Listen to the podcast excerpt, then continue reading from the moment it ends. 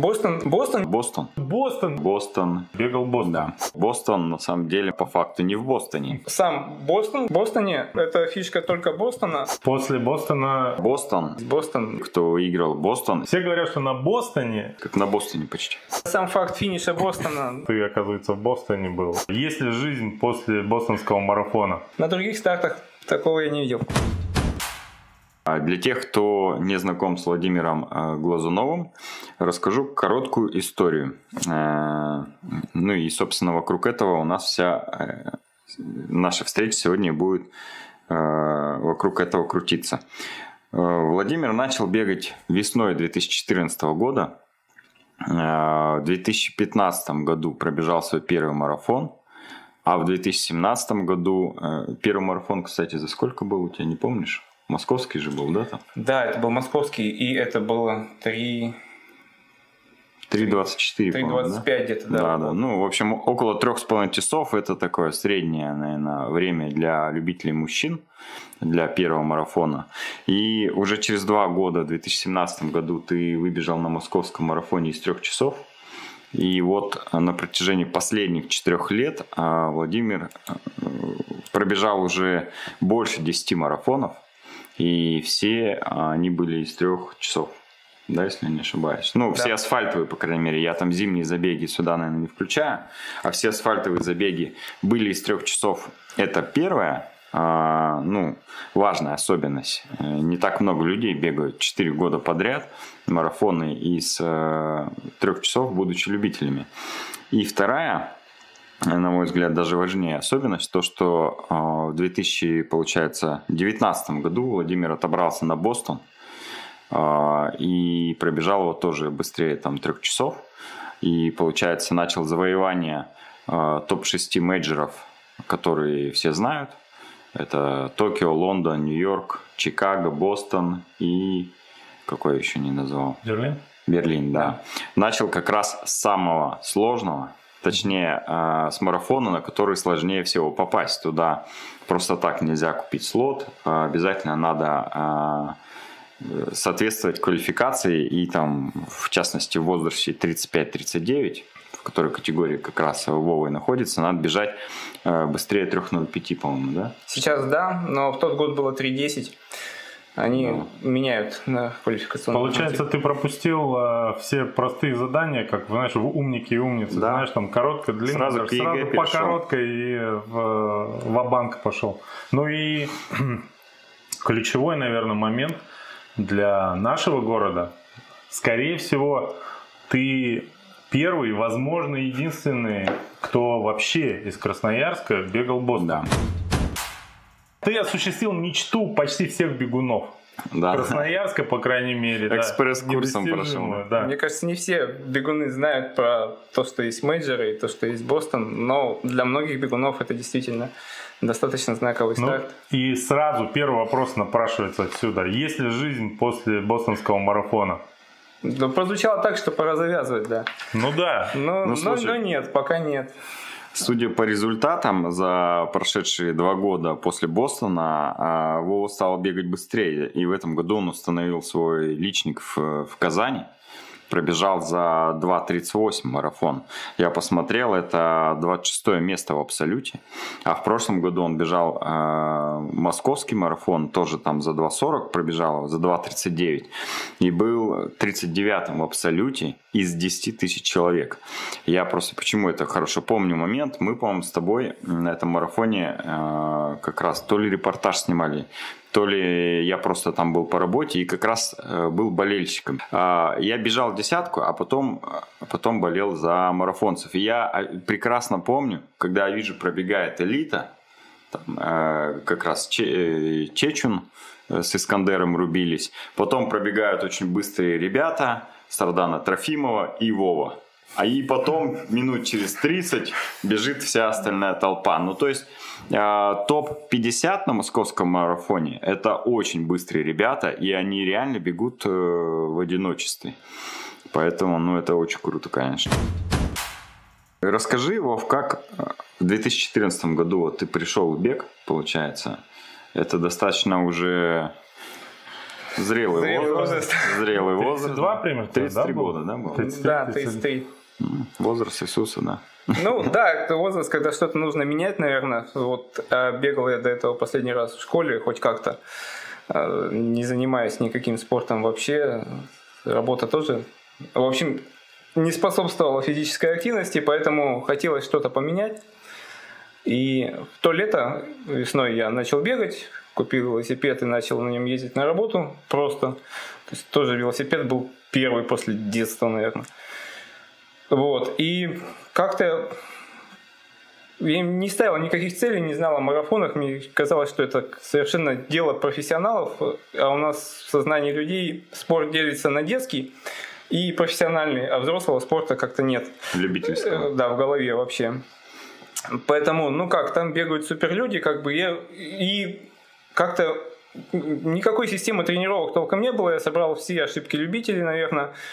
Э, И к осени я пробежал первую половинку просто не как старт, а как дистанцию, которую я могу не останавливаясь пробежать хоть как-то. Не помню, какое время было, честно. Но вот после этого уже как-то произошло какой-то такой, а что, можно и дальше. Вот. Дальше была зима, и тоже было важно не бросить, потому что у нас зимой можно уйти в спячку так, что потом Не проснуться. не выйти, да. Да, знакомая ситуация. Вот. А со следующего лета уже появились первые старты. Первая июльская жара даже, наверное. Но Ну, она не первая была, но одна для из меня, крупных. для меня да. первая, то есть это какой-то старт, в котором я пробежал. Э, Вот. И стало интересно бегать дальше, стало интересно попробовать марафон. Вот мне смотри, э, ты затронул тему э, ошибок подготовки самостоятельной к марафону, да? И я вот посмотрел твои результаты, что в 2015 году ты пробежал марафон за 3.28, но это достаточно тоже хороший результат на самом деле. Э, Но потом у тебя произошел там за буквально год очень резкий скачок, и там в 2017 году я смотрел, что ты уже на доброй пятерке пробежал вторым в абсолюте с результатом 17.40. Ну, то есть пятерка за по 3.30 там, получается отбежал. И в этом году у тебя сильно резко начали расти результаты. И вот интересно, как, как начал ты так быстро прогрессировать, потому что ну, для любителей все-таки это достаточно быстрый э, прогресс, и потом ты очень долгое время удерживаешь эту форму. Вот интересный твой подход. Ну, во-первых, мне кажется, когда у тебя хаос в любом деле, в том числе в тренировке, э, любое упорядочивание, хотя бы небольшое, оно дает эффект. Как дома ты немножко разгреб бардак, у тебя сразу стало выглядеть чище. И потом еще чуть-чуть прибрался, потом полки прибил. Вот так и у меня, наверное, это происходило. То есть начал какие-то книжки читать, там, Дэниелса того же, попробовал просто сам вести какую-то периодизацию, там, ты, ты как-то писать сам себе планы и им следовать. Вот. Но в самостоятельном, наверное, таком тренировочном процессе я всегда, приближаясь к стартам, себя ушатывал. И часто выходил на старт где-то там Готовым. Го- Да, немножко, немножко перезревшим. а, Вот. А организм он умный, он всегда говорит, что если ты слишком много работаешь, давай я поболею, а ты отдохнешь. И вот всякие неожиданные простуды перед стартами, они меня выводили из состояния равновесия. Но опять-таки не было каких-то результ... ну, как бы стремлений на самом деле пробежать ну, быстро, пробежать там, выбежать из трех. Вот изначально э, вообще идея марафона меня заразила, Коля, ты. И это история, да, Пам-пам. которую я не рассказывал. Как, Да. Как-то, наверное, в 2014 году, придя на пробный урок I Love Running, я там его отбегал, понял, что формат прикольный, но мне не подходит, потому что много командировок, и там две трети занятий я пропущу. Но прозвучала интересная история про Байкальский ледовый марафон. А, Вот. И вот для меня она как-то в голове засела. Ну, очень интересный старт. Я был на Байкале. Очень классно.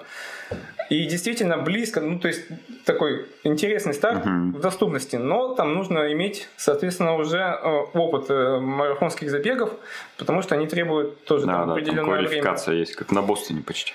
Вот. Это стало первой целью для того, чтобы, в принципе... То есть первой целью было попасть на Байкал. Байкал я пробежал неожиданно вторым в тот год. Ну, Абсолютно. это просто повезло. Там состав участников тоже больше интересующийся местом и челленджем самим Да. по себе, чем э, высоким результатом. Вот. И это был для меня личник. Личник первого забега на Байкале по льду.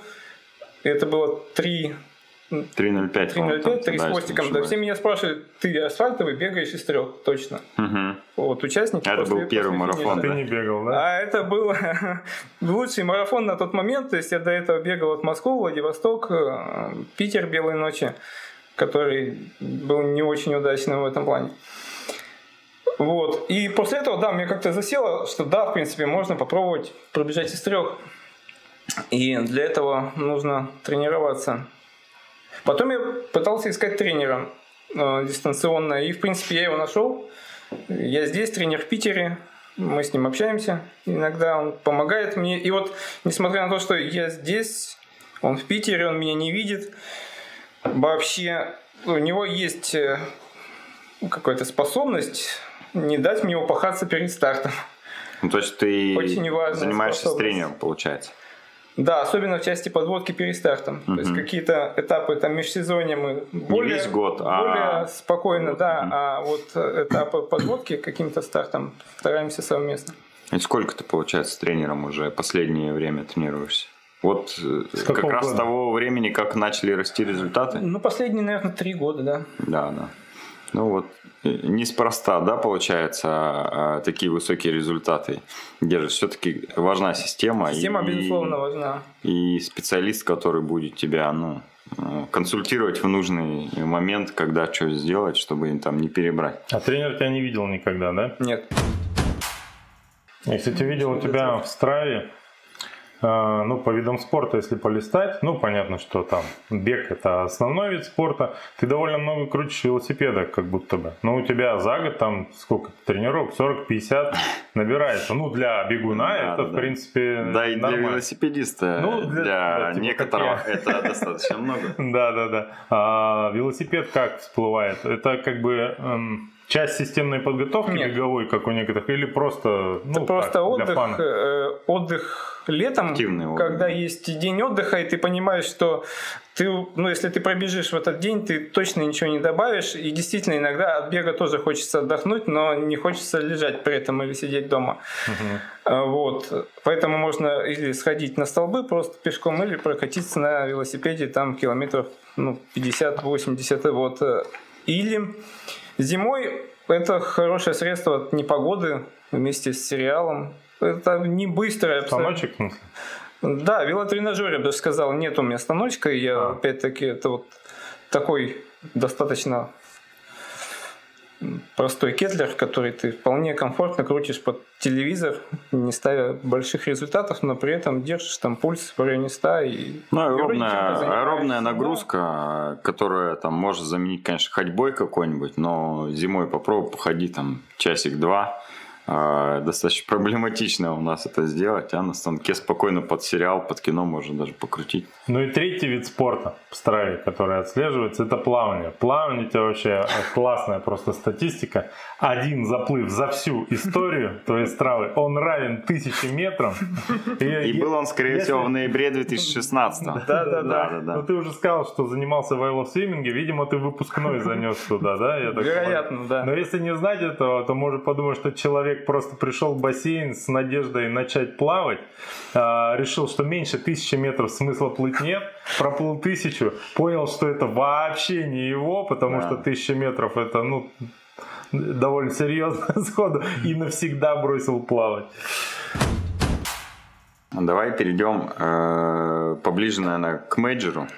Именно к рассказу про Бостон. Э, начнем с него, потому что второй еще есть Чикаго. О нем тоже надо там затронуть. Ну, про Бостон, наверное, можно говорить побольше, потому что... э, Всем интересно, как там. Всем интересно, и не далеко не каждый туда сможет попасть в скором времени. Поэтому хотя бы послушать человека, который там был. Это, кстати, мы тебе кружку приготовили. Это кружка с Нью-Йоркского марафона. Спасибо. Ты там еще не был, Да, но это такой аванс небольшой. Хорошо. Надеюсь, я там все-таки буду. Вода заряженная, имею. Понятно. Участниками Давай, Московского марафона. расскажи, вот я на карту просто сижу, смотрю, и для меня, кстати, было открытием, что Бостон, на самом деле, марафон а, по факту не в Бостоне. Да, все верно. Э, во-первых, Бостон это марафон точка-точка, то есть э, стандартный маршрут в круг, все-таки где мы стартуем, там и финишируем. Здесь же тебя увозят на автобусах, обычных школьных вот этих желтых автобусов, uh-huh. как в американских фильмах, их очень много набирают, увозят все 30 тысяч участников в другой город, за 42 километра, и ты бежишь... То есть вся, конечно, городская агломерация называется Большой Бостон, но фактически ты пробегаешь через 6 маленьких городков. Это вот абсолютно классическая одноэтажная Америка. И только последние там несколько километров это сам Бостон, где ты забегаешь в центр, в Сити и финишируешь уже там. Вот. Поэтому в этом есть э, первая необычная, наверное, составляющая, интересная составляющая. Ну а попала я наверное, туда, потому что, как и все бегуны, которые начали бегать марафоны, интересоваться стартами, знали про мейджоры, все пытались туда зарегистрироваться не в Бостон, а на мейджоры через лотерею. Mm-hmm. Я тоже пытался. Многократно подавал на Нью-Йорк, Чикаго и Берлин, и Токио, и был период, когда я подавал просто вот на все каждый год. Я понял, лотерея не мое. Абсолютно. И тогда второй путь это, собственно, ну, если не считать путь достаточно денежный, связанный а, с charity, да? Там да, с благотворительными фондами. А, следующий путь это Квалификация по времени, то есть есть же история с фастранерами. На каждом mm-hmm. мейджоре можно бежать быстрее определенного временного порога, и в этом случае ты получаешь право гарантированного участия вне лотереи. Это и в Нью-Йорке, и на любом. везде, да, можно? Да, но, mm-hmm. к слову сказать, на э, Бостоне это достаточно комфортный уровень. То есть в тот момент для моего возраста это было 3.10. Быстрее, чем 3.10 ты получаешь шанс получить квалификацию. Поэтому стоило попробовать с Бостона, потому что в тот момент для меня это время было достижимо. Допустим, бежать в Берлин нужно бежать быстрее 2.45. На тот момент у меня таких, ну да. такого, таких результатов не было. Вот. Это э, второй момент, наверное, связанный с тем, как попасть и потом, уже, уже попав туда, наверное, я понял, что действительно это какая-то беговая мека, что все туда стремятся и является таким очень знаковым событием, потому что только участники, прошедшие квалификацию, там бегут, там нет мест лотерейных. Соответственно, То есть это, это достаточно быстрый. быстрых любителей, да, да, да. причем во всех своих возрастных группах. Очень, очень сильная конкуренция. Очень честная, на мой взгляд, вообще методика отбора. То есть вот есть время 3.10, оно для твоей возрастной группы. Uh-huh. всего бежит 30 тысяч участников, из них 20% это как раз э, те charity, то есть благотворительные участники. А остальные те, кто распределяется по квалификации. Для из общей статистики для каждой группы возрастной определяется своя квота на число участников, чтобы не было так, что бежит в основном там условно молодежь. То есть uh-huh. и люди более там, старшего и даже пожилого возраста имеют равные шансы пройти квалификацию с молодыми, хотя молодых количественно больше, uh-huh. за счет вот этих квот на возраст. Далее, первая волна, которая открывается на регистрацию, это волна, по-моему, за, за 20 минут быстрее, нужно То есть пробежать. 2.45, да? Да, чем э, указанное время. Вторая волна на 15 минут быстрее. Нет, я, наверное, все-таки на 5 минут соврал. 15, 10, 5 и, и все остальные. Угу. Так, ну и количество слотов, наверное, уменьшается. Конечно, да? да. То есть каждая вторая волна включается только в том случае, если вообще для, этой, для этого возраста еще остались места. Угу. Что еще больше повышает конкуренцию и делает распределение ну, каким-то честным, что ли. Ну, это получается вообще Рубилова, там в каждой возрастной подгруппе собираются монстры и там что-то выиграть. Я единственное не уловил, а лотерейных-то сколько? Не, нисколько. На Чикаго нет лотерейных. Ой, на прошу Бостон, прощения, на Бостон нет, нет лотерейных. Туда нет. можно только квалифицироваться да. по времени, либо же вот 20% слотов, там 6 тысяч слотов, это выкупить за большие деньги, э, да. которые на благотворительность пойдут. В этом как бы и особенность этого марафона, что на все остальные мейджоры а, можно зарегистрироваться. Мейджор может быть твоим первым стартом да. совершенно спокойно. Просто да, тебе за повезло в лотерею. пробежал, там, да. за 7 часов а пешком волну, пошел, тут нет. А на волну регистрации а, обычное количество желающих больше, чем есть слотов, или более-менее хватает всем? То есть ты успевал, ну, как бы всегда успеваешь зарегистрироваться, если по времени подходишь? А, в зависимости, сколько заявок подадут. Да, Если конечно. То есть они больше будет год... быстрых бегунов, меньше времени останется чуть более медленным и так далее. Они каждый год выводят вот эту дельту по времени, насколько нужно было бежать быстрее норматива, угу. чтобы гарантированно получить место. Угу. В среднем это там порядка 5, 7, 10 минут нужно бежать быстрее, угу. чтобы э, иметь ну, то есть это каждый год отобраться. меняют они, да, эту... Они высчитывают, а норматив меняют не так часто. Вот меняли в последний раз в 2000 году и с 3.10 а. понизили до 3.05. Вот как раз те 5 минут они просто срезали. Результаты выросли, да, получается? Сейчас с появлением карбоном по-любому через пару лет еще 5 Возможно. минут сниму. Как пить, да. А если сравнить вот этот маршрут, например, с нашей там агломерации, с Красноярском, да, в частности, э, откуда можно было бы стартануть, чтобы финишировать, например, на центральной площади Красноярска? Ну что, вот на 42 Дивногорск. И с Дивногорска ну, марафон, там... представляешь, жесткий. Да? Это жестче, чем Бостон намного Конечно. было. Да, ну, ну или с Железногорска. Железногорск, да. да. Там примерно, кстати, до КПП 35 километров. Вот оттуда стартануть и в Красноярск да, финишировать.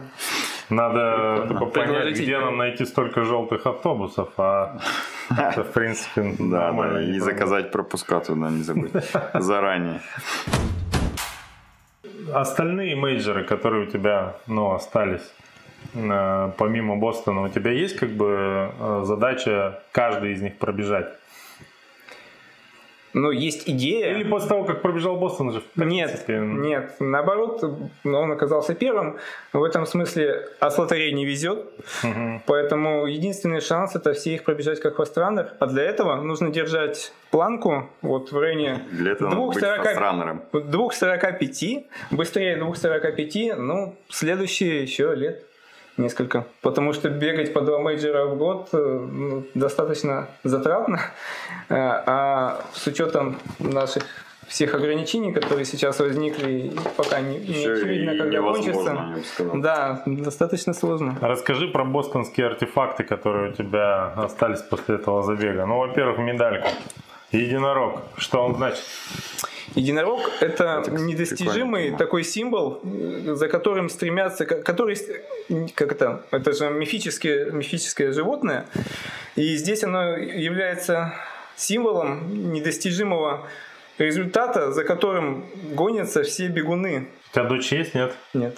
Вот э, э, я знаю точно, что если бы у меня была эта медаль и куча еще других остальных, как у тебя, это была бы точно у дочери любимая, потому что у девочек единороги пользуются 100% э, успехом. Окей.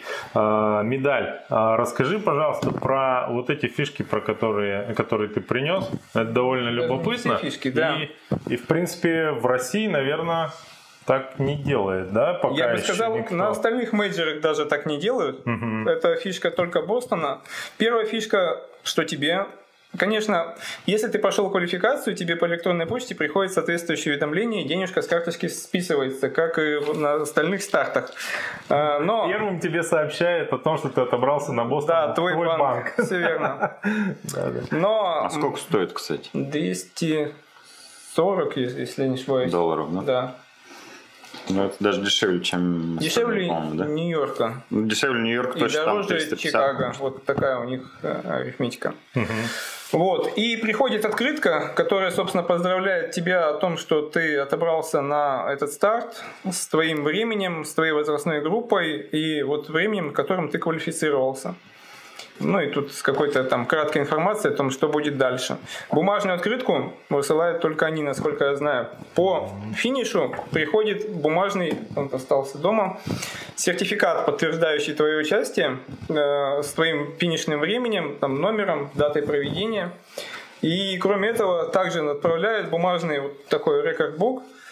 Собственно, кроме всех исторических фактов, по поводу этого старта, которых очень много потому что это считается старейший из э, стартов, который шел непрерывно. То есть он шел непрерывно. Вот. 123, вот ты бежал 123 написано. Да, да, только прошлый год они прервались, как и все в этом мире. Э, а до этого он шел непрерывно, и как старт он возник, насколько я помню, на следующий год после того, как марафон вошел в олимпийскую программу. Угу.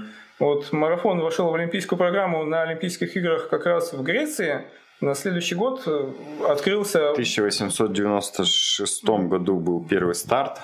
Бостонский марафон, и да. Это вот как раз Олимпиада, наверное, в этом году была. Сейчас я посмотрю. Вот. И все результаты, включая и мой результат, есть в таком журнале, который остаются, рассылается всем участникам. Так, ну. ну, то есть, по сути, это не привычный всем, э, непривычный всем журнал, который тебе бросают э, в стартовый пакет. А это такая журнал про тебя, короче говоря, где написано, смысле, что ты да. Пробежал этот марафон. Ну, в стартовом все... пакете есть аналогичный, старт, аналогичный журнал, на самом деле, по объему и по количеству рекламных материалов, потому что ребята умеют продавать свой старт, безусловно. Э, вот. Но в стартовых пакетах мы уже такое видели, а вот финишные результаты Э, высылаемый адресно. И это не какая-то дополнительная опция, это стандартный ну, как бы пакет. Это интересная. И через сколько тебе пришло примерно? История. Ну, с нашей почтой оно пришло осенью. Где-то вот в районе, через наверное, полгода. сентября. Да, старт был в апреле. Ну, нормально, не быстро. В 1896 году реально была первая, первая марафонская дистанция на Олимпиаде. Ну и вот они, получается, с 1897 года делают марафон в Бостоне. да, много что первое. Первая женщина, которая пробежала марафон, это Тоже бостонский марафон. Поэтому а для вот, них он часть истории. Э, расскажи, вот он же проводится по понедельникам, насколько я знаю, да? да? Вот там какой-то у них праздник же в этот день как раз. Да, это Патриот день. Патриот День Day. патриотов там, да? Да, это праздник, и он является официальным выходным днем в штате. Поэтому все отдыхают. Э, аналог нет, нельзя сказать, что это аналог нашего 23 февраля. То есть он связан с тем, что вся независимость э, Соединенных Штатов от Англии началась исторически из Бостона. Uh-huh. Вот, и этот день э, там и празднуется. Но, а так... 4 июля вот они празднуют. День, День независимости. Это уже Другое, победа. Да? А вот здесь как бы начало этого процесса, mm, который 4, 4 июля закончился. Угу. Вот. То есть это праздник с большим вовлечением военных в его организацию и проведение много локаций, и в том числе в стартовых городках, и в том числе на Экспо именно американских вооруженных сил, где они там демонстрируют себя красивых. А на Экспо что они показывают? Ну, например, там. На Экспо они Ракеты, автоматы. показывают, не поверишь, себя красивых. То есть они всем своим видом показывают и рассказывают, как классно вообще служить служить да, в американских вооруженных да? силах. Понятно. И всем детям, которые там ходят, они спрашивают, как ты учишься. Ну, молодец, учись хорошо, приходи к нам, а дальше дядя Сэм все решит. В твоей жизни. Неочевидная была бы для наших российских стартов интеграция. Вообще. Я очень удивился. Ну, смотря как они и что будут делать на Экспо. Ты знаешь, мне кажется, и у нас запросто российская армия может сделать ну, клевые вещи, которые детей так уж точно заинтересуют. Танковый биатлон, например, на московском марафоне. Вот. И еще связанная с этим история на старте, собственно, вот в момент старта, когда звучит стартовый выстрел, угу. на, то есть там же они умеют делать шоу, поют гимн, поет его там оперный певец, это все действительно красиво. Буквально на последней ноте звучит стартовый выстрел, и над головой в этот момент пролетает звено истребителей, разлетается цветочком да. и побежали. Это дорогой вот продакшн. Это очень интересный момент. Как Без я... US армии это сделать было бы сложно. Да, Такое делают на Тур де Франс, кстати, да? Да. Во время последнего этапа на Елисейских полях. Да, есть такое дело. Прикольно. Угу. Надо нам что-нибудь такое сделать. Ну, кукурузник какой-нибудь заказать, теоретически, я думаю, можно. Чтобы он дымил. Но этот момент, он просто... Ты и так стоишь на адреналине, а тут тебя просто срывает. И дальше начинается горка вниз, и ты летишь. Я, кстати, пострел рельеф, ты видел, что он практически вся дистанция вниз бежишь, да? Половина. Ну, да, но при этом, говорят, он там один из э, Тяжелых, да? самых сложных. В чем, расскажи, вот особенность рельефа именно бостонского марафона, потому что все говорят, что на Бостоне э, личник поставить крайне тяжело, э, видимо, в силу специфики рельефа. А вот так, если посмотреть, то действительно там первая половина как будто бы вся под, го... ну, под горку. Она да? так и есть, вся под горку. Но э, точно первый личник, личник с первого раза на просто не поставишь. Нужен, нужен опыт. И я слышал об этом у всех, смотрел ролики, есть целые ролики, на англоязычный, как правильно бегать Бостон, как правильно раскладываться. И читают лекции на экспо, как его правильно бежать. Угу. Ничего не помогает, истребители орут, побежали, все.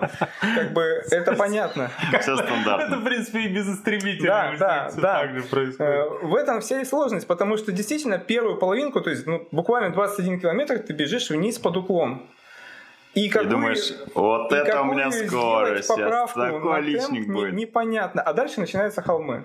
Угу. А у тебя уже ноги убитые достаточно, вниз бежать сложнее на самом да, деле. Да, да. И непонятно, где так тренироваться, чтобы научиться бегать вниз и не убивать при этом ноги. Угу. То есть, ну, прям это тренировать нужно спуски, именно такие вот асфальтовые спуски. Я вот смотрю, рельеф получается такой, что вот где-то примерно в районе привычной стены марафонца, ну, там, 35 километр. Тут как раз начинается, и, по-моему, самый большой подъем как раз где-то в этом районе. Вот приходится. этот подъем имеет свое имя, он называется Heartbreak Hill, как раз холм разбитых сердец. Да, именно, именно поэтому... И это э, никак с любовью не связано. Вообще не связано с любовью, это связано только с этим стартом. И, кстати, поэтому же результаты на этом марафоне никогда не могут быть признаны как мировой рекорд, потому что по рекомендациям э, перепад высот перепад высот должен быть не более метра на километр. Вот в идеальном марафоне. А вот в этом Хардбрейк Хилле 136 метров на километр подъем. No. Вот. И это место действительно, которое останавливает многих. Но это действительно марафон быстрых бегунов, потому что на любом старте, когда ты бежишь, ты плюс-минус выравниваешься с командой, с которой ты бежишь, и начиная там, не знаю, с 15 километра бежишь, вокруг тебя одни и те же люди. Если ты бежишь Все понятно в Москву, уже, да? Казань, здесь люди реально делают вот этот негатив сплит, берут, бегут вторую половинку быстрее, и тебя все время все обгоняют. Для меня это было очень дико. То есть, первая дикость для меня прозвучала в стартовом кластере, когда парень рядом спросил, а на каком старте я планирую выполнять квалификацию на Олимпийские игры.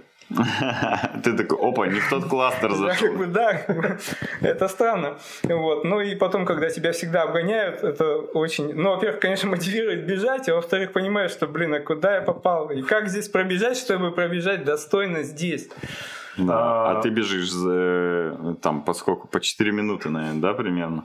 Да. Ну и что любопытно, а, самый, ну, престижный, можно так сказать, ну, Олимпийские игры в сторону там берем, самый престижный марафон в мире – на нем нельзя сделать официальный рекорд, а при этом старт все равно самый престижный. Ну, рекорд ну, потому мира. что квалификация.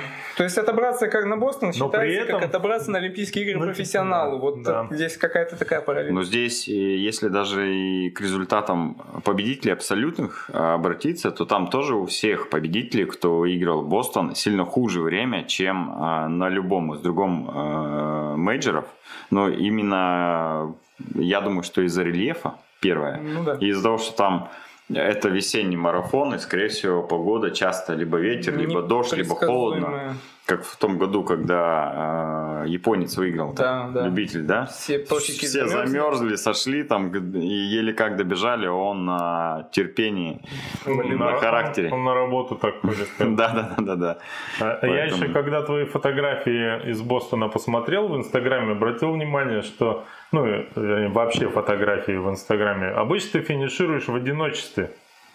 Ну, потому что ты где-то там в начале, потому что 39 да. из 10 тысяч. Да, да, да, да. А в Бостоне ты просто бежишь в, в компании, да. в толпе, в пачке людей, и причем видосик там тоже есть, который организаторы там э, да, подобное да. дело, где ты мелькаешь пару раз, наверняка они баксов 200 себя Нет, кстати, это была опция от Adidas, она была а, бесплатна да? абсолютно. А, ну, ну, знаешь, как у Iron Star, где тебя цепляет камера, идентифицирует, да, конечно, раз дистанцию останавливаться. Ну, правда, там всего пару раз было видно тебя, но тем не менее, везде толпа народа. Да. Мне... э, Так, ну, результат 2.53, и ты, по-моему, там еле как э, в 3000 первых участников. Да, да, да. Ну, то есть, понимаешь, Это уровень очень какой-то необычно. Мне кажется, это старт, который способен поставить э, на место любую завышенную самооценку кроме первого, кто придет к финишу. А а после этого на местных стартах, ну вообще на, на российских стартах, где ты более-менее там, ну не более-менее, а в лидирующей группе обычно, или выигрываешь, как у нас некоторые старты. Как вообще бежится после этого, ну, э, по ощущениям я имею в виду? Вообще, как можно себя Когда заставить? нет 30 тысяч человек, да? Да, да, можно заставить э, себя бежать и получать удовольствие как от события старта после того, как побываешь на подобном забеге, как Бостон. Но именно как это событие, наверное, это больше как борьба со временем и борьба с самим собой. Вот. То есть все равно в любом случае не соревнуешься с конкретным человеком, который бежит впереди себя, впереди тебя, а соревнуешься с самим собой, а человек, бежащий впереди тебя, помогает тебе с собой соревноваться. Да, э, поэтому э, в этом смысле, конечно, здорово на марафон именно куда-то выезжать, чтобы это было ну, кем-то путешествием, событием, к которому ты готовишься, ждешь, планируешь. И вот сам старт – это часть всего. А домашний старт в этом смысле – это достаточно такая тяжелая проходная тренировка, которую нужно пробежать, побороться с собой, потерпеть. Она тоже нужна, чтобы учиться Мне кажется, это, знаешь, Бороться. сравнить э, с отпуском семейным. Вот, допустим, раз в год ты выезжаешь, к примеру, на море с семьей, и там отдыхаешь полноценно, да? А на протяжении всего года у тебя есть каждые выходные, когда ты тоже с семьей отдыхаешь и что-то делаешь. Там, в кино пошел, не знаю, там с горок покатался, погулял на столбах и так далее. Эмоционально это точно э, проигрывает, скорее всего, двухнедельному там отпуску, ну, по всем критериям, Да. там, да. Но это тоже прикольно, это тоже типа Конечно. необходимо на протяжении года делать. И также здесь, мне кажется, это можно. Ну и есть большой плюс все-таки старта, в отличие от обычной тренировки, домашнего старта в том числе, это встретиться и пообщаться с теми, с кем бегаешь. И тебе не и будут. унизить их. Ну, зачем? Просто пообщаться. По-хорошему, на финише результатом, конечно же, я про это. обогнать э, друга бегового, это же всегда приятно. Радость. Ну и главное, что тебе не зададут э, на местных стартах вопроса, с каким временем ты собираешься на Олимпийские игры отбираться. Это несколько упрощает процесс. После Бостона э, у тебя был мейджор Чикаго. Да. Вот э, основные отличия э, мейджоров между, ну, относительно Бостона других. Ты вот заметил какие-то? Э, Или это плюс-минус один антураж, э, один формат, одно примерно ощущаемое количество участников и так далее. Эм, С точки зрения организации как спортивного вот, мероприятия, это очень высокий уровень и там, и там, безусловно. И, наверное, все в целом очень похоже. Э, Но мне показалось, что с точки зрения как бы сопереживания участников, их вот общение Бостон на уровне выше, потому что все, кто там общается, все, кто с тобой вообще общается, тебя, во-первых, поздравляют с тем, что ты туда попал, э, и как бы спрашивают о твоих результатах, никому не надо объяснять, что такое марафон из трех, э, сколько километров марафона. Здесь других нет просто. Такие, такие вопросы, как бы они не возникают, да. Все интересуются, где ты бегал, как ты здесь отобрался, первый ли у тебя это Бостон. В общем, э, более, я бы сказал, такая, ну, коллек- Дружная атмосфера. более дружная атмосфера, наверное, да, действительно, чем все-таки в Чикаго, может быть, это сказалось еще такой ковидный год, на самом деле, меньше людей на улицах, хоть трасса и по городу, но есть места, где, Болельщиков, да? где их не, не так много, да, в целом. А, Бостон, несмотря на то, что трасса проходит между городами и местами есть, где ты бежишь, у тебя просто лес, как бы вокруг. Трасса все равно нон-стопом занята людьми. И это те люди, которые вот здесь живут, либо они сюда приехали, причем они приехали не просто поболеть там своему участнику, помахать, а все остальное время просидеть. Нет, они приехали для того, чтобы там болеть весь день, и они там будут стоять весь день, и они там будут активно участвовать. И в этом смысле э, болельщики именно американцы, которые там, особенно, мне кажется, живут, они более честны, активны в этом процессе, чем другие. Потому что ты, видя японца, ты видишь, что он стоит со своей камерой, смотрит в свою камеру и ждет другого японца. Условно, его фотографируют, дальше он стоит как бы... С флажком Просто, Японии. просто, да. Здесь тебя вылавливают взглядом, и если вот удалось этот зрительный контакт установить, тебе начинают орать прямо тебе. Вот ты это прям чувствуешь, несмотря на весь темп, бег и всеобщую усталость. Ты это чувствуешь. То есть в первых, допустим, в первом городе э, люди специально выставляют столики с различными, ну кто-то забыл гель, кто-то забыл там резинку для волос, там женщина, да, кто-то что-то там, перчатки там, если холодно. Вот а, они это все предлагают, и каждый пытается предложить что-то свое. Ну вот ты что-то забыл, вот, или у тебя что-то не хватает, вот бери, беги, пожалуйста, как бы забота об участниках, она прям чувствуется, потому что очень много тех, кто волонтерит, во-первых, уже не один год, и вот этот волонтерский стаж у них в почете. Угу. Что это не просто какая-то молодежь, а есть люди, которые там волонтерят там 30 лет подряд. Вот. И очень э, здорово, когда люди, которые бегали Бостон, выходят снова на старт уже в качестве болельщиков. Вот каждый год Adidas отшивает курточку, которая является с уникальным дизайном э, этого старта. Куртка финишера. И ты видишь на других стартах людей в этих куртках финишерах, но здесь год уже какой-нибудь 1980 какой-нибудь пятый, uh-huh, uh-huh. там ходит человек, там 70 какой-нибудь год. И вот он ходит и болеет, он тоже бегал этот старт, вот именно этот. И он до сих пор в этой куртке. Это очень здорово. На других стартах такого я не видел. А там вот есть э, знаменитый кричащий туннель. Да. Ну-ка, что там про него расскажи? Это Чем он знаменит? Половинка как раз по расстоянию э, колледж Уэлси, если не ошибаюсь, в правильном названии, это женский колледж, он входит там в число каких-то 10 престижных женских учебных заведений. И, собственно, слушательницы, э, учащиеся этого колледжа, девушки выходят, у них многолетняя традиция выходить и э, кричать. Вот на карте, наверное, да? Да, да, да, да. И кричать, то есть выстраиваются с двух сторон дороги и просто непрерывно орут. Ну, то, что они орут, это первая история. Вторая история, они держат плакатики.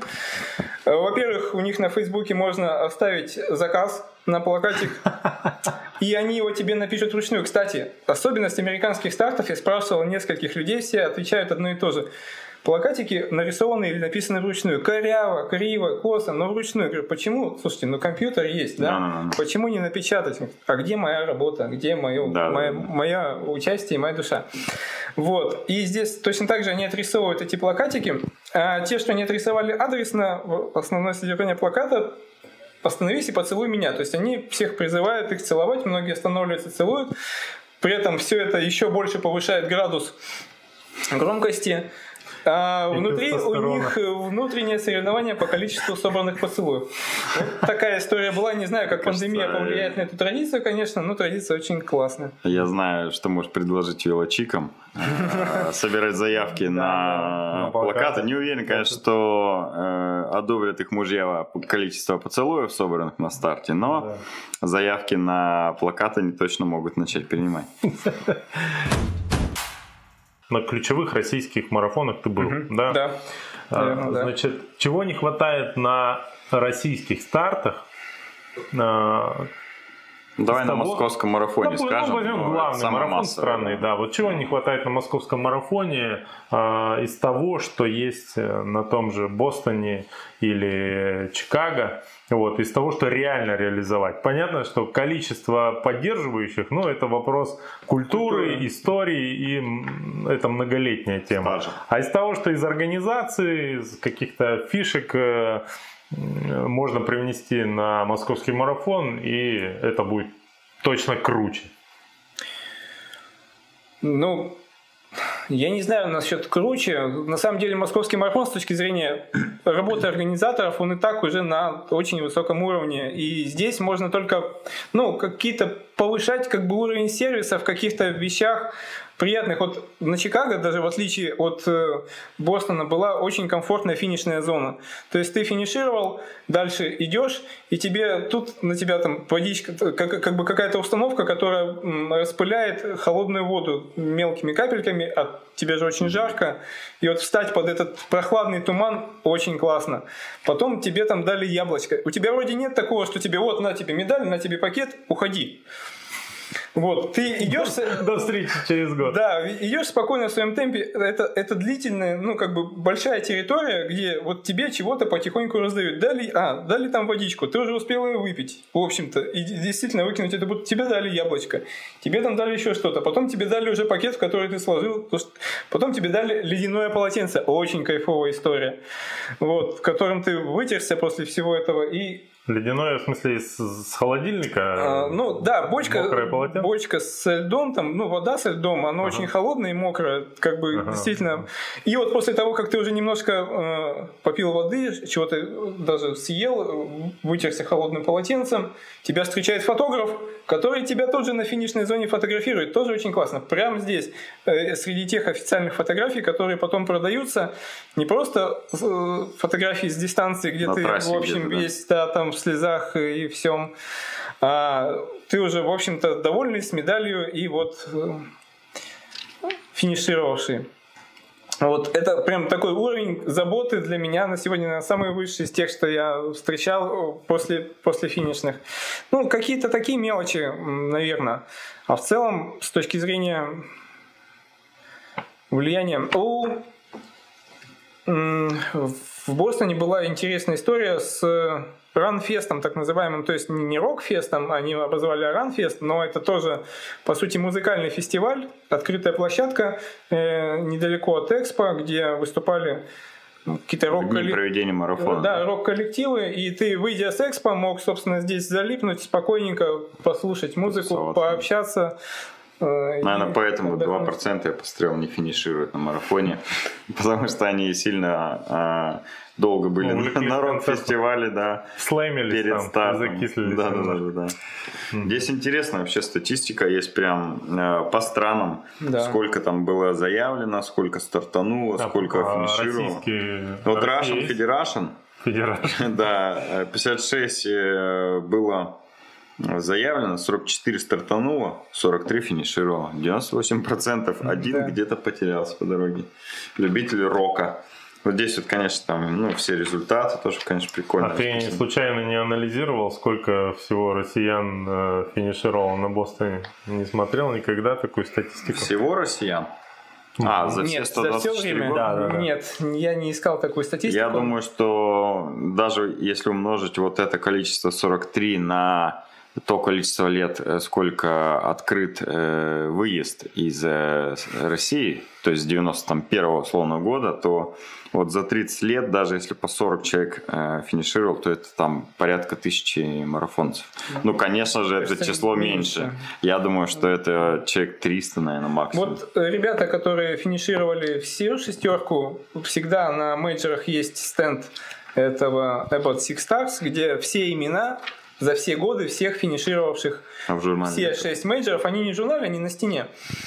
Э, и там я пытался считать число россиян, их немного, конечно, вот в отношении других стран, там именно сгруппировано по странам. Ну, я не знаю, порядка, может быть.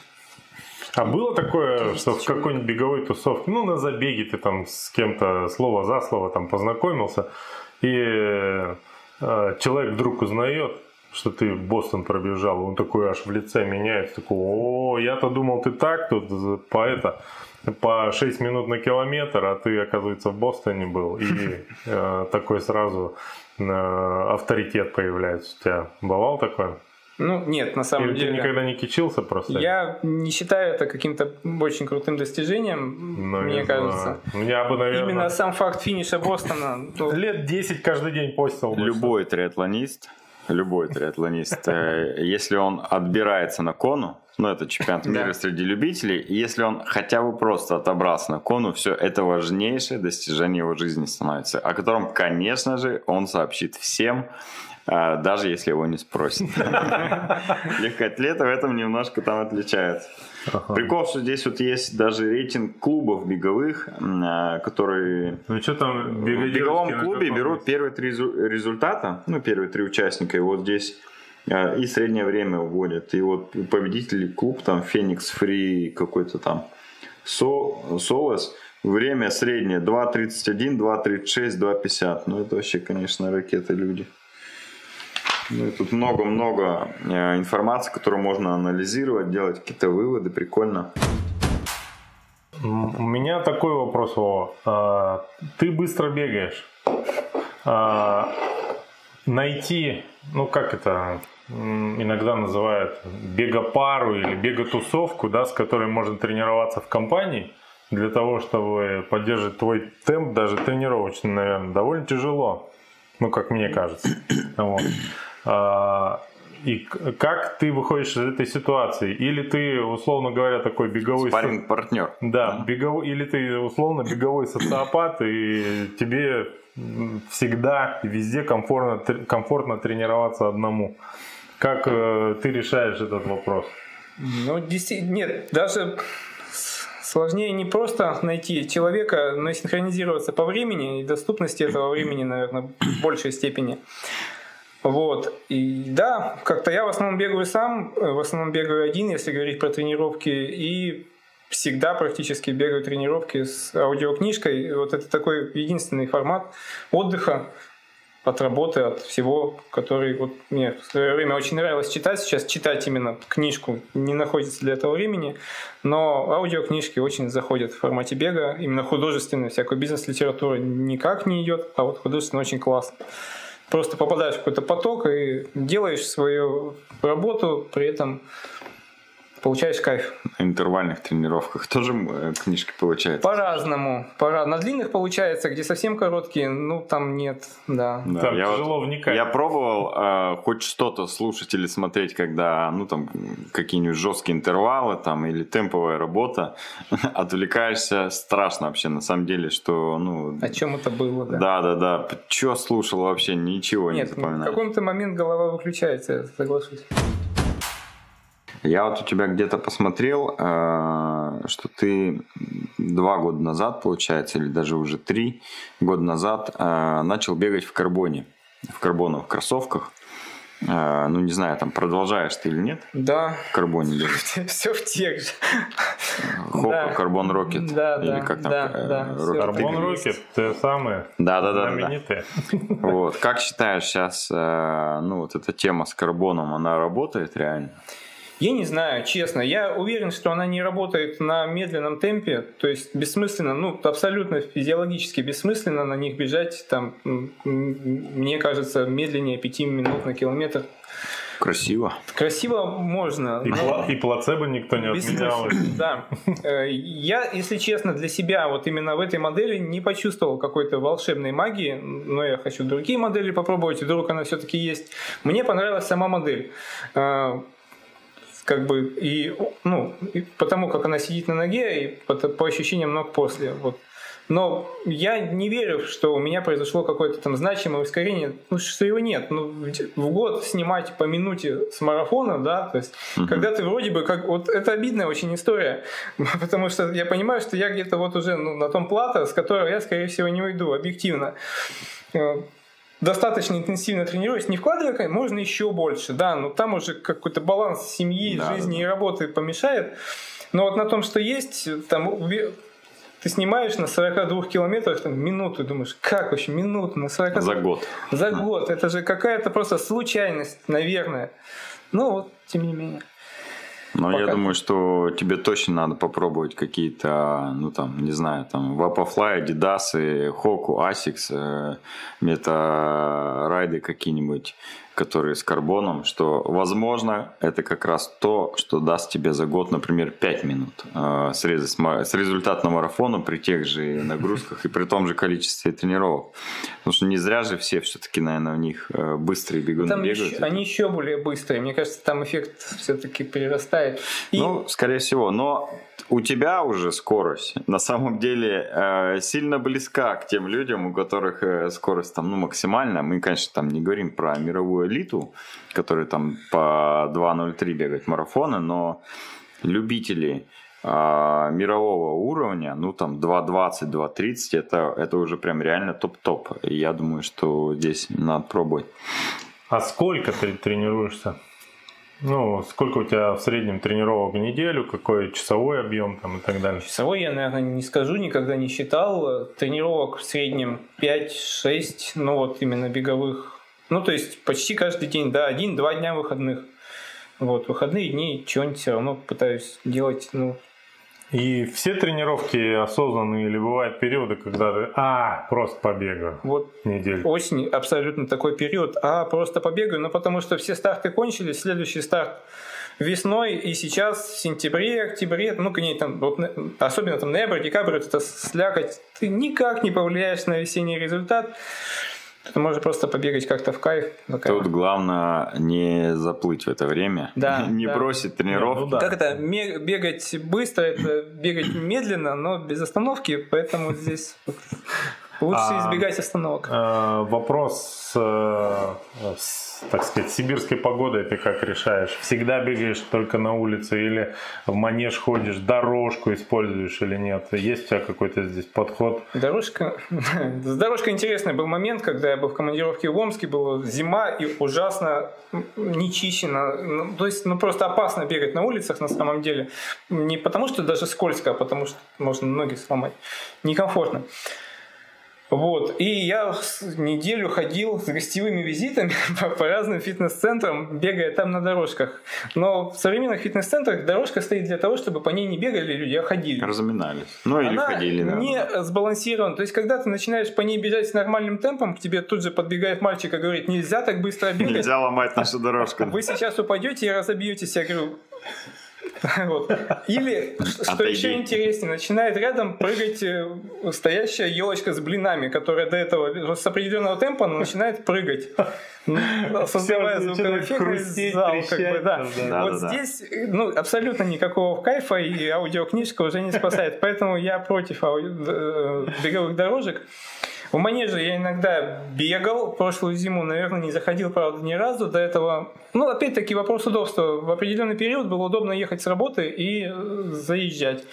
Потом стало неудобно, потому что сменилась работа. Вот. Вообще не сторонник. На манеже я не могу бегать, не знаю, больше там десятки, двенадцати, даже, даже в режиме интервалов, ну, как белка в колесе, мне кажется, хочется ну, как-то простора. А здесь вот так вот. Это один момент. И второй момент, мы очень много времени проводим в помещениях и хочется выйти погулять.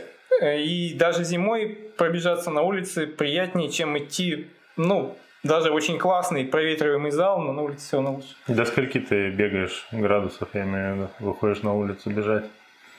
Ну вот сегодня я уже что-то не побежал, но это просто у нас 24 было утром. 24, 26 там. Я еще, что так холодно, а оказывается прям 24. Да, да, да. Вот, но вообще, да, 20 бы я еще точно побежал. Вчера вечером бегал, было в принципе уже 20, наверное, один.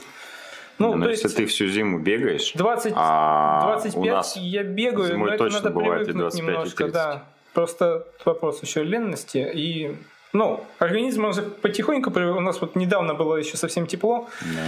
то есть 30, там около 30 уже, конечно, ну, некомфортно. Конечно, не получится зимой делать толком никакие быстрые работы, это бессмысленно и по воздуху, и по покрытию. Ни с какими шипами ты не пробежишь интервалы, так как ты их пробежишь летом mm-hmm. по асфальту. Абсолютно. Зато потянуть что-нибудь можно и выпасть вообще там. Расскажи э, о планах, наверное, ну, там, на будущий год и вообще на дальнейшие старты. Вот у тебя два уже мейджора есть. Бостон, Чикаго в этом году ты сделал. И куда подавал заявки? Точно же подавал куда-нибудь заявки да. на какие-нибудь старты. Я подавал заявку на Берлин, по времени я туда прохожу.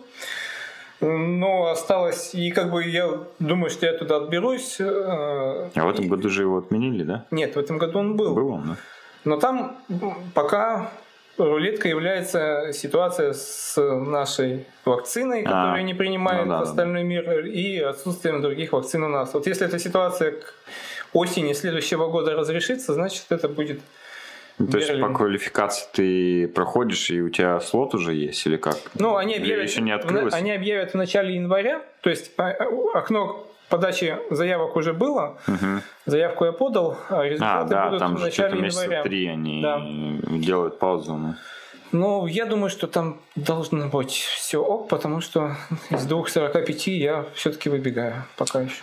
Ну да, э, у тебя, если 2.38 в этом году, это Казань, ты по Казани Да, квалифицировался, да. То я думаю, что там стопроцентно, конечно, пригласительный будет. Останется вопрос закрыть э, с вакциной. Ну, можно съездить там в какую-нибудь Польшу, где там ставят, да. Но вот это уже усложняет весь процесс. Удорожает поездку в Берлин там в четыре раза там. И, может быть, уже не так хочется пробежать этот мейджор в этом году, да? А если составить а, какой-то а, топ стартов, в которых ты участвовал, как он будет выглядеть? На первом месте Бостон, я так полагаю, да? Ну, Бостон, Чикаго, они где-то, да, на Ну, первом месте. О- Оба, да. Давай по- тогда про российские По старты, российские старты действительно классный, наверное, самый классный московский старт. Но к нему, я его бегал уже сколько, три, наверное, раза. К нему привыкаешь, и он становится, но он все равно классный. Он от этого хуже не становится, как, как старт, но вау-эффект становится меньше. Классная Казань. Мгм. безусловно. Очень классный старт в Владивостоке. Всем рекомендую пробежать Владивосток с точки зрения организации. Очень душевное мероприятие. На мой взгляд, это третий старт после Москвы и Казани по уровню организации. Вот сделают они сейчас белые ночи классные, будет четвертый старт, ну вот в этом списке. Мгм. Мгм. Вот. А он сложный же, да? И Владик, и? Казань, там достаточно рельеф же такой непростой. Я бы сказал, они не сложнее Хотя Москвы. по результатам у тебя там ну, в Казани быстрее, Они чем в Москве. Не сложнее. Но Москва тоже не плоский. Москва, Москва там на шести сложная, холмах, да. там и на семи холмах. Да-да-да. В общем, он такой. Мгм. Владивосток классный тем, что он тоже точка-точка. Тебя отвозят на этот остров Русский. Мгм. Ты с него стартуешь и забегаешь в центр города во время празднования Дня города. И это прям площадь с концертом, и, ты и тут еще и люди финишируют. Прям в площадь с концертом они финишируют. Мгм. Вот, и когда я финишировал, были прям пуфики на этой площади, кафешки, и ты берешь что-то, падаешь и отдыхаешь. что-то И похоже еще на одна классная история у них связана с тем, что люди заморочились, то есть у них же тоже есть половинка, десятка, пятерка, по-моему, то есть несколько Мгм. дистанций, с тем, чтобы развести участников по времени так, чтобы финиш был максимально плотный. Вот. В одном месте. Э, И в одном месте, да. А старт в разных. А старт в разных, потому что это Мгм. все одна дорога через эти Да, мосты с э, острова Русский. И пробежаться по мостам или пройтись пешком можно только два дня в году, на 9 мая или на день марафона во Владивостоке. В остальное время они... там нет пешеходной зоны. Ты не прогуляешься. Это, ну, я с точки зрения организации, конечно, понимаю, что это сильно упрощает тебе жизнь а по времени перекрытия, ну, и по количеству перекрытия дорог, что не надо там разные какие-то дистанции делать. Одну перекрыл на время марафона, и все за это время успевают там финишировать и концентрированно финиш. А Единственное, что там на финише может быть непонятно, кто-то там десятку бежат, бежал, а Ну, кто-то марафон, и, и если там... Нет, зато классное то, что опять-таки, когда ты уже пробежал половину марафона, и тебе те лица, с которыми ты бежишь, они уже тоже упахались, и тебя раздражают, ты начинаешь убегать в тех, кто бежит половинку. Они видят Обгонять, твой да. другой номер, тебе радуются, ты радуешься, что ты их обгоняешь. И, в общем, вот, вот Да, это да, из- да. изменение окружения, оно очень позитивно. Ну, Москве, опять-таки кстати, надо где-то вместе 100-200 автобусов еще найти, да? Или сколько это надо? чтобы- Ну, я не знаю, какое Там количество там... 30, у конечно, конечно, тысяч участников. Вот, я думаю, гораздо меньше, чем в Москве, но в целом старт классный. А, Давай чуть-чуть поговорим про твою карьеру пейсера. О, да. А, Сколько? Ну, как минимум два раза, да? Ты уже был Два раза было на жаре и два раза, если не ошибаюсь, в Железногорске. в Железногорске. Ну, на наших э, местных стартах Да. ты был пейсером. А, Как это сложилось? Ну, просто ситуативно или у тебя было такое непреодолимое желание стать пейсером на забеге? Ну, на самом деле, мне хотелось это попробовать. Мгм. Во-первых, потому что для меня это какое-то ответственное мероприятие. То есть я для меня этот темп является ну, не, не непривычным, и я, допустим, за неделю, там, за полторы до старта специально весь покидываю план и начинаю бегать с этим темпом, чтобы его чувствовать. Мгм. То есть не глядя на часы, разговаривая, чтобы я не сбивался, не убегал вперед и не притормаживал. То есть у меня задача все-таки ответственно с- сохранять этот темп и держать его ровным. То есть мы, мы это обычно для переживаем, меня интересно. ну, смогут ли такой высокий темп а, некоторые пейсеры держать, а для Вовы это, видимо, нужно, блин, такой Потом, низкий, в надо свое стараться. время у, у меня на половинке очень долго держался вот этот порог час 30. Я что-то там 2-3 старта было 32, 31, там 33. И я не мог его Мгм. преодолеть. И не было пейсеров. Да, у многих этот барьер непреодолимый. Вот, и, и здесь помочь как бы его преодолеть, это очень, ну, как бы интересный опыт и при- приятный. Вот. Ну и что это за ощущение, когда ты Да. бежишь, э, рядом люди умирают на собственный личник, а ты бежишь с экипом дополнительным. который Избавляешь каждый раз. да. Избавляешь и думаешь, так, Ну, давай, это давай. как раз способ э, немножко отвлечь их от страданий, что-нибудь рассказать и, и вообще пошутить, и как-то взбодрить немножко. Мне А не интересно, хотел бы как в пейсером? глаза глядеть человеку, который, знаешь, э, из последних сил на последнем километре отваливается от этого темпа. И ты думаешь, он может его за Никак он же назад э, отваливается, никак ему не, не глядишь уже в глаза, ты же Да. других ведешь. Я не хотел, например, на московский марафон подать заявку на пейсеров. Там, потому что, насколько я знаю, достаточно жесткий отбор. Ты должен бегать э, и быстрее марафон, и должен там, по-моему, минимум два раза э, быть пейсером на других стартах. Ну, короче, там надо подтверждать и скорость свою, и готовность, и еще опыт э, в том, что ты Навык был пейсером. Да, чтобы гарантированно ну, э, довести толпу на нужный результат, потому что в Москве возле пейсеров рельеф, на там 3.49, на 4, на 4.19 такие толпы собираются, что их просто не обогнать вообще. Там с музыкой бегут. Весело. Не знаю, я не думал об этом. Мне кажется, там уж совсем как бы звезды бегового мира бегают. Ну, не в плане спортивные звезды, а больше такие медийные звезды где-то в этой беговой тусовке. И конкуренцию им товарищ из Красноярска вряд ли составит. И, ну, Мне если кажется, честно, ты пытался. запросто можешь. С Я- одной стороны. А с другой стороны, это сложнее, потому что с учетом рельефа Москвы, вот как бы разложить это время именно с учетом рельефа еще сложнее.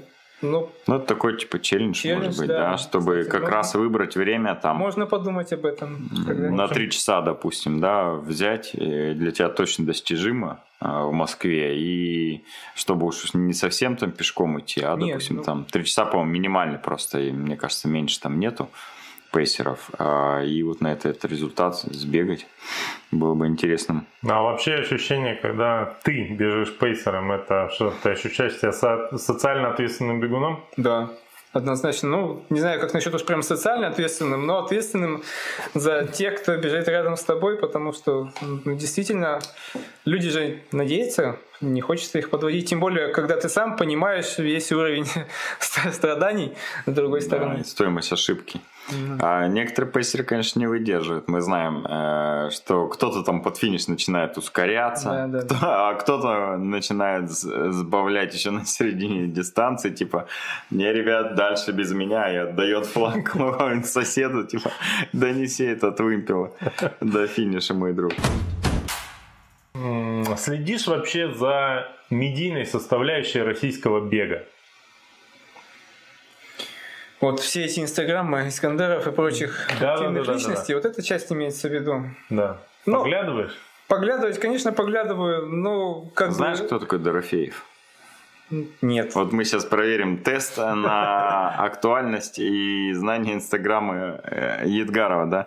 Если про Дорофеева не слышал историю, то последние две недели в Инстаграме тебя не было, да? Вот ты сейчас сказал про последние две недели, и я вспомнил, да, понял, про кого речь, но это было уже какой-то где-то репост, а не... То есть, ну, да, эпизодически, скажем так, я Мгм. это читаю. А, вот смотри, всех э, любителей бега, которые более-менее интересуются движухой э, нашей элиты беговой российской можно поделить, на мой взгляд, на две, э, это не половины, да, они в разных там пропорциях, но тем не менее. те, кто, те, кто, э, как сказать, что бы ни происходило, э, э, всегда на стороне Искандера. Вот. И вторая половина, они не за Киселева, не за Дорофеева, они против Искандера. Что-то слишком он какой-то заметный. Есть ребята вроде как поинтересней, побыстрее, просто да, в Инстаграме меньше подписчиков. Ты к какой категории себе... А, ну и третья категория, которым вообще плевать на все. Ну, вот. ну в смысле, не в смысле плевать. Они за Им все равно. Вот. Что? Они за лыжников. Да, да, да, да, да. Которых нет в Инстаграме. Да, вот ты к какой категории относишься? Ну, скорее к первой, потому что, в первую очередь, потому что неважно, что он пишет, но сколько он внимания привлекает э, людей, которые не бегали вообще к самому процессу, и, наверное, сколько он людей своей с этой медийной активностью вовлек в бег, ну, просто даже за это уже ему респект, и, и, это, и это самое главное. Потому что вот в этом положительный эффект для общества, как бы это ни звучало, есть привлечение внимания. А... Причем в целом позитивное привлечение внимания. Он же там чернухой никакой не занимается, такой прям активный. Ну, наверное, наверное, можно так сказать. Да, конечно, все позитивно. Но ну, он, он провоцирует. Внутри, он пытается, да, да трэштоки такие устраивать, но в этом как бы и суть всей его медийности, что если этого не будет, то это все скатится в унылую в унылое освещение не очень популярного вида спорта. Конечно, там, да. Все, поэтому без этого никак здесь. А вот если взять твою, твой круг общения, ну, профессиональный, рабочий, и, ну, там, друзья, родня и все такое прочее. А, ты для них спортсмен-герой или они там, ну, что-то бегает, а что Бостон? Ну, то есть, если ты окажешься э, на посиделках бегунов, и они будут знать, что ты бегал Бостон, скорее всего, к тебе будет вот очень много интереса и вопросов. Да? Скорее всего, тебя начнут а открывать пиво. Да, как да, да, да, это вам, э, как э, отобрался, как бежал, как кто тренер, под сколько темп бегаешь, какой личник, и понеслось, да? А, вот. А если окажешься в компании, которая, ну, как бы вообще не в теме, то там Э, два варианта. Либо им, ну, вообще все равно, ну, плевать вообще. Что ты бегаешь, ну, и бог с тобой. Либо ты скажешь, что ты бегал марафон, и скажешь, ё-моё, ну, ты вообще киборг. Неважно, за сколько ты его пробежал. Вот я просто пример приведу. Э, есть э, у меня круг общения, среди которого э, они думают, что я спортсмен. Очень странно, да? Но они думают, что я спортсмен по сравнению, ну, как бы с их э, ну, Скорее всего, так и есть. Да, да, да. Что по сравнению с ними. Но среди нашей тусовки я, конечно, ну, не спортсмен. Вот. У тебя как э, твой, как сказать, жизнь помимо спорта, какую роль ты там играешь и насколько заметны для людей твои достижения спортивные? Вообще имеют ли они для кого-то значение? Ну, скорее второй вариант. Эти достижения не особо заметны или кому-то интересны. Есть, как и везде, отдельные личности, которые просто по совпадению тоже как-то этим увлечены. И им это более интересно, они могут там что-то спросить, порадоваться и, собственно, задать какой-то там предметный вопрос, да, а всем остальным больше, да, ой, ну ничего себе, 42, ой, зачем? То есть, как бы... Или о, 200 долларов, чтобы бежать да, за... Да, да. Это, это, это, короночка, это, за это еще и платить надо. Да, сколько, сколько призовой фонд был, да? Да, да, да. да, Главный вопрос. Каким прибежал, да. А, ну, на глядя на тебя, никто не начинает там бегать, ну, я не знаю, среди друзей, знакомых, на работе там. Ну, вот, вот на одной из работ такой момент был одно время, да, что не то, не то чтобы глядя на меня, а просто так сложилось, что вот какая-то компания еще и жизнь была достаточно разъездная и в командировках, что как бы после работы либо пить, либо бегать, вот, поэтому мы чаще выбирали Те, кто бегать. пить не мог, приходилось бегать, да? Предположим, нас э, смотрит человек, который не бегает, ну, не занимается там активными какими-то видами спорта. Есть э, в общем и целом, ну, разнообразные занятия для людей, э, которые хотят как-то свой э, досуг обустроить. Mm-hmm. Да, для кого-то это там книжка, науки, кино для кого-то, для кого-то коллекционирование какое-нибудь, ну и там бог его знает, что еще. Э, если бы тебе надо было сагитировать человека за то, чтобы он э, занялся бегать, допустим, да, какие бы ты аргументы привел в пользу этого досуга? Но меня за, вот зацепило именно на самом деле участие в стартах. Не только сам там, бег как форма отдыха ежедневного, но старты и беговая тусовка это очень позитивная тусовка. Потому что у нас в жизни в целом ну, как бы очень мало позитива, и мы его не умеем находить, потому что в своей работе ты что-то делал, ты тоже преодолевал себя, ты сталкивался с какими-то сложностями, ты что-то сделал. Но поздно. Угу. Или никому не нужно. И ты такой, и так повтор... в быту как бы эта ситуация тоже воспринимается. Ну, ты что-то старался, старался, а как бы вот. А здесь все дружно пострадали, все дружно получили, преодолели себя как-то, каждый по-своему, да, и получили этого удовольствие, поделились этим удовольствием. Ну, секта, наверное, так. Мне вот зацепила возможность как бы это ни звучало, да, в каких-то вот действительно таких местами, ну, действительно физических страданиях на выходе получать позитив. Ну, то есть у тебя участие в стартах это важная а, мотивационная составляющая. Важная история, да. И потом ты это переносишь уже и на тренировки, что ты понимаешь, что смотришь, сегодня как-то вообще день тяжелый был, и изначально с утра не задался, у тебя вечером какой-то просто трэш написан, и как ты это вообще, не, не получится ничего.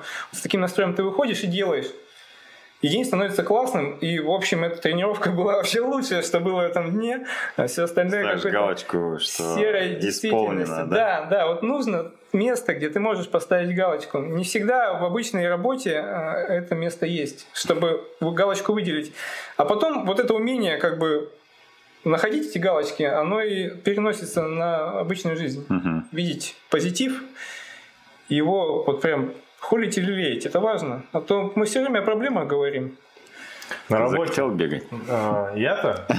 Да, да. На самом деле. Представь, это к тебе был спич. Я являюсь, я являюсь э, противником э, пользы бега касательно, по крайней мере, меня самого. вот, вот. Но э, в чем я убежден, что бег это самый простой способ э, э, перезагрузить голову. Угу. Вот и сделать, э, ну, подвергнуть себя физической активности, потому что очень быстро это можно сделать. Быстренько надел кроссовки, если еще погода более-менее нормальная, и вышел тренироваться. Да. За 40 минут убегался так, что хватило, вот, и все. И, и в это время, скорее всего, если более-менее нагрузка какая-то, ты точно ни о чем, о проблемах думать не, не будешь. И в страве еще за это еще могут и лайк поставить. А на работе что? Ты можешь работать год, месяц там, ну неважно. Что-то делаешь, весь в мыле, проблемы к тебе еще заходит и спрашивает, э, что, чем ты занят? А ты вот в этот момент бах еще и ответить не можешь, потому что весь в рутине погряз. А тут каждая тренировка галочка, каждая тренировка галочка. Бах, наличник пробежал, все, Прогресс. купил себе тортик, да. Да, согласен. Примерно так. Очень понятная система э, рейтингов, мотивации и награждения, да, самого себя. Да, да. Ну и социальное одобрение, опять же, за рабочие моменты. Каждый день не будешь получать, а за пробежки пожалуйста, сколько угодно, да? Да, на, а, кстати, блин, надо в корпоративную жизнь внедрять систему кудосов, мне кажется. Скинул, типа, вот я сегодня поработал, начальник тебе бах, кудос поставил. Надо разработать приложение, да? Да. Геймификация бизнеса, это популярный сейчас тренд. Да, это точно. Ладно, спасибо, что пришел. Да. Возможно, даже ты тренировку сегодня за нас пропустил. Но ничего страшного, на улице минус 26. Может быть, мы уберегли тебя от какой-нибудь травмы. А, мое главное достижение э, за эти там, час с лишним, я считаю, то, что э, мы обсуждали 80% времени бостонский марафон. Я ни разу еще не сказал, что болею за баскетбольную команду Бостон Селтик. А у тебя на кепке должно было это написано быть? Ну, к сожалению, нет Там пока кепки Boston Celtics да? в продаже в открытой в Красноярске, которая подошла мне по размеру. Как, это главный критерий у меня. Ну вот, будете в Бостоне, знаете, что Миша привезти оттуда, да. Я же про чикагскую кепку слышал уже, будучи в Красноярске. Да, да, да. Ладно, все, всем спасибо, что смотрели.